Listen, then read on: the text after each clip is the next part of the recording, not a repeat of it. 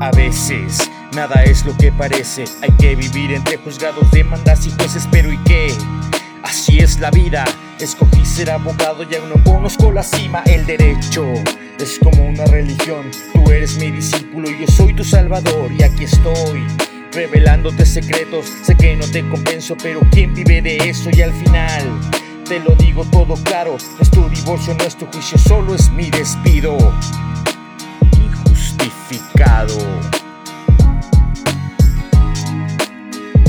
Secretos de los abogados nunca antes revelados por Pepe Salazar. No lo intentes en casa, quédate en casa. Una amenaza.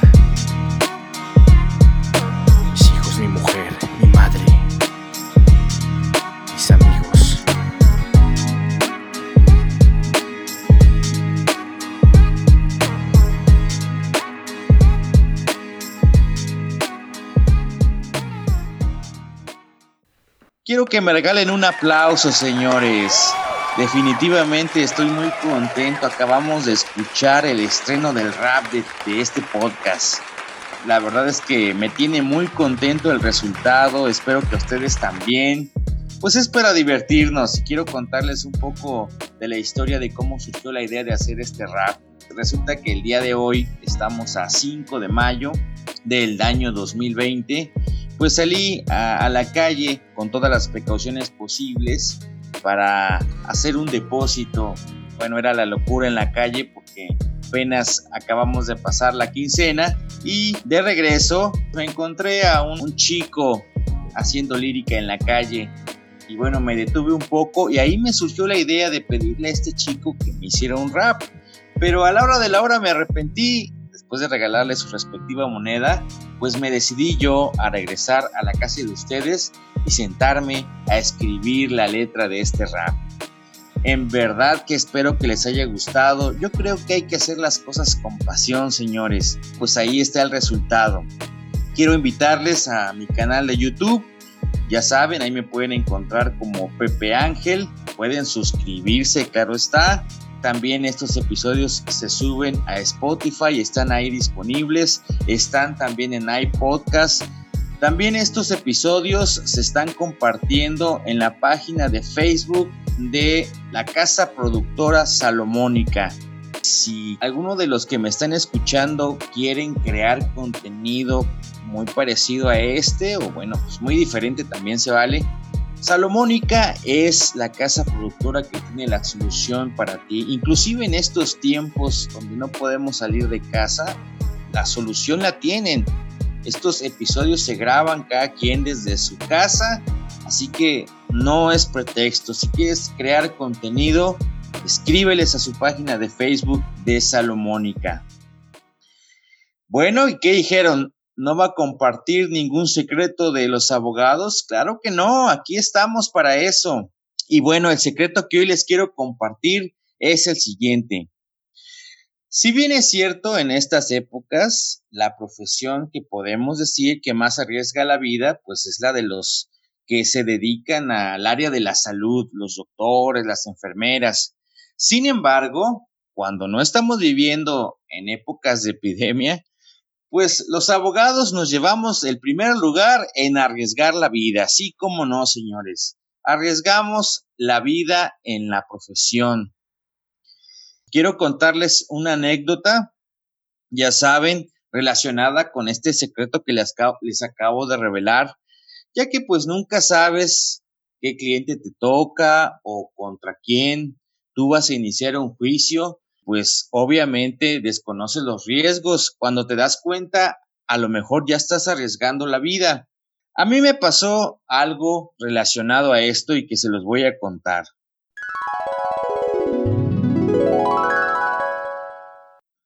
Resulta que en una ocasión, pues un cliente me pide que le lleve un desalojo. Él había comprado una propiedad, según él me explicó, que consistía en lo siguiente. En la parte de arriba era una casa y en la parte de abajo era una especie como de local comercial. Entonces él tenía la posesión de la vivienda de la parte de arriba, pero el problema era el localito de abajo. Pues según él me explicó, no conocía, según él, a la persona que pues estaba ahí rentando desde hace muchos años sin pagar la renta y no la conocía por la razón de que pues cuando él la compró ya se la vendieron así, con esa persona ocupando ese local. Él lo que ahora quería hacer es que desalojáramos a esa persona, ya llevaba mucho tiempo sin pagar la renta y ocupando ese local comercial. Así que pues aquí tienen a su abogado para resolver la situación. No sé por qué eh, a mí se me vino a la mente que podía ser un tema no tan complicado. De por sí sabemos que los desalojos no son nada fáciles, pero a mí yo tenía el presentimiento de que iba a ser no tan complicado, iba a ser un asunto sencillo. Entonces me dirigí a buscar a la persona que ocupaba este local. Lo visité varias veces, pero solo me encontré con un empleado ahí y por más que le dejaba mi tarjeta y le decía y le pedía que por favor em, de parte del, del abogado del dueño pues que se comunicara conmigo. Yo quería ver si podíamos negociar, llegar a un acuerdo para que él pudiera salirse pacíficamente de ese local. Pero bueno, mis esfuerzos fueron en vano. Antes de iniciar el trámite, a mí se me ocurre la grandiosa idea de que si pues esta persona no me quería, no se quería comunicar conmigo, pues encontrar una manera de forzarlo a que pudiera él llamarme, dar señales de vida. Y entonces la primera cosa que se me ocurrió fue ir y poner un candado pues diferente al que él había puesto. Entonces me dirigí, puse un candado y dije, bueno, esta persona se va a tener que preguntar, pues, quién puso ese candado y ahí se, va a acordar que yo le dejé una tarjeta. Sin embargo, pues la verdad, esto no dio resultados. Cuando yo regresé, pues ya simplemente habían botado mi candado y se acabó. Y esta persona seguía sin comunicarse conmigo. En esos días yo tenía pues un amigo que estaba muy relacionado con gente de la Comisión Federal de Electricidad y este amigo me dio la siguiente idea. Bueno, la siguiente mala idea. ¿Por qué no vas y le volteas el medidor? Yo nunca había escuchado esto, pero pues según él me platicó, algunas personas volteaban su medidor como para que no marcara pues la luz correctamente y poder pagar menos, supongo yo. Pero él me dijo, si tú vas, le volteas el medidor, van a pasar los de comisión, de hecho yo puedo avisarles y ya ellos irán a ver y pues lo que va a proceder es una multa muy grande. Y ahí puede ser pues una molestia que tú realices y que provoque que esta persona pues hasta se pueda salir. Entonces pues con toda la esperanza del mundo pues me dirigí a hacer esto. Entonces en aquel tiempo los medidores no eran como hoy que están pienso yo un poco más asegurados y ya son muy diferentes. No, en aquel tiempo eran de los viejitos, pues entonces me dirigí hacia este lugar ya un poco en la noche. De hecho, le mando un saludo a la, a la persona que me acompañó. Hoy es un empresario muy reconocido de la ciudad, pero en, aquellos años pues andaba en su adolescencia y yo le dije, vente, pues te voy a dar por ahí un dinerito y pues nada más quiero que me eches aguas. Así que él mismo se acordará quién es y pues andaba ahí conmigo en estos jales. Pues sí, me dirigí y pues eso hice, amigos. Agarré el medidor y pues lo volteé y lo volví a conectar.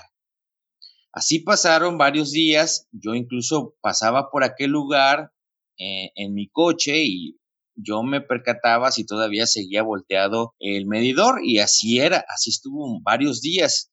Entonces yo le, le dije a mi amigo, el que me dio esta idea, pues que ya él avisara a sus compañeros de la comisión, a los inspectores, quiero pensar yo, pues que ese medidor ahí estaba volteado. Y pues sí, resulta que cuando pasé otra vez, ya no tenían el medidor y pues como que se veía ahí un papelito pegado.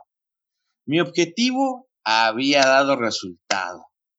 Cuando vi, fui a ver qué decía el papelito, pues era nada más y nada menos que una multa y una multa, pues ahorita no me acuerdo bien, pero pues no era pequeña. Eran más o menos, según no mal recuerdo, pues sí eran como unos 15 mil pesos, fíjense ustedes. Como era luz comercial, pues yo me imagino que pues la Comisión Federal no, no juega con esos asuntos. Entonces, bueno, ya ustedes ya los conocen, ¿verdad? Yo dije, ya si con esto no me, no se comunica conmigo, pues es que la verdad esta persona, pues es realmente una cabeza dura. En aquellos años yo traía o portaba pues uno de estos radios de una compañía muy famosa, ustedes saben, se acordarán eh, que se mandaba uno alertas y, y en mi tarjeta que yo le había dejado varias veces, pues venía mi número de radio. Normalmente pues se andaba uno mamaseando ahí con el radio, el que lo tenía pues se sentía muy acá de la alta sociedad. Y es que realmente el radio, eh, los contratos eran pues un poco elevados, no cualquiera tenía de estos aparatitos. Entonces yo me acuerdo que en mi tarjeta, pues ahí le ponías tu número de ID para que cualquier cosa, pues te radiaran, si es que tenían también estos radios. Un día recibí una alerta ya en la noche, ya como a las 11 de la noche, y pues la contesté. Pues era esta persona, esta persona que, que pues que estaba ocupando este local. Preguntó por mí, le dije sí, yo era, ¿no? Y pues no me lo van a creer amigos. Resulta que esta persona me dijo lo siguiente. Yo soy el que está ocupando el, local. Quiero decirte que te he investigado, sé dónde vives, sé a dónde vas a llevar a tu hija a la escuela. Y todo esto lo sé porque yo soy miembro de un grupo criminal. Ese compa ya está muerto no más no le han avisado. Obviamente él me dijo de qué grupo criminal pertenecía y me dijo lo siguiente, mira, no te he ido a levantar, pues por la sencilla razón de que primero, pues quiero advertirte, no estoy jugando y etcétera, etcétera, empezó a amenazarme. La realidad es que a mí sí me dio mucho miedo, no lo voy a negar. En ese momento, pues yo pues por radio le empecé a decir que no, que me disculpara, que pues es que yo nada más lo había hecho para que él se comunicara conmigo, pero que pues no era mi intención molestarlo. Y pues él me decía, no, pues cómo no me vas a molestar si ve todo lo que me hiciste, todas las travesuras que me hiciste. Y bueno, pues yo intentaba desesperadamente pues calmarlo, de que no se enojara. La verdad yo estaba temblando de miedo. Tengo miedo con los años creo que me volví cobarde. Yo le decía, bueno, pues es que a mí no me dijeron, si a mí me hubieran dicho que se trataba de usted, pues en ningún momento yo le hubiera ido a molestar. La verdad es de que, miren, yo ya estaba realmente echado para atrás. Y yo lo que quería era calmarlo. Y sí, poco a poco lo fui calmando, ya les decía yo que yo no sabía de, quién se trataba y él me dijo, pues cómo no, dice, si tu cliente bien que sabe a lo que me dedico yo. Ya haciendo memoria, como que era un asunto realmente muy fácil de deducir, porque miren, ese local pues era de empeños, pero pues tú lo visitabas y realmente no se veía mucho movimiento, no había muchos artículos empeñados, y pues ustedes saben que a veces se ocupan este tipo de negocios para pues ahí hacer sus movimientos, ¿no? Por esos detalles, yo la verdad es que sí estaba, bueno, estoy totalmente hasta la fecha convencido que esta persona pues me decía la verdad. ¿En qué acabó esta historia? Bueno, pues yo realmente salí corriendo de ese asunto, ya no me interesó nada. De hecho, eso le prometí a él, le dije, mire, cuando nosotros colguemos esta llamada, yo le aseguro que ya no sabrá nada de mí. Pero bueno, algo curioso que me pasó con este tema es de que después esta persona me mandaba continuamente alertas para saludarme. Alguna vez pues me mandó incluso un asunto para que se lo revisara. Puedo decir que después de un tiempo hasta como que hubo cierta amistad por ahí pero obviamente esta, esta amistad se basaba en el miedo que yo le tenía a esta persona. Cada vez que me llamaba, yo temblaba de miedo. Y bueno amigos, esta historia me pasó así y esto es para que podamos imaginar lo que a veces pasa cuando tú tomas un asunto y no sabes si a lo mejor es el último asunto que tomes. No se pierdan el siguiente episodio de este podcast. Eh, ya nos faltan pocos episodios, pocos secretos por revelar y no es porque sean pocos, sino porque, bueno, pues también hay que dejarlos descansar un poco. Los espero en el siguiente episodio. Hasta luego.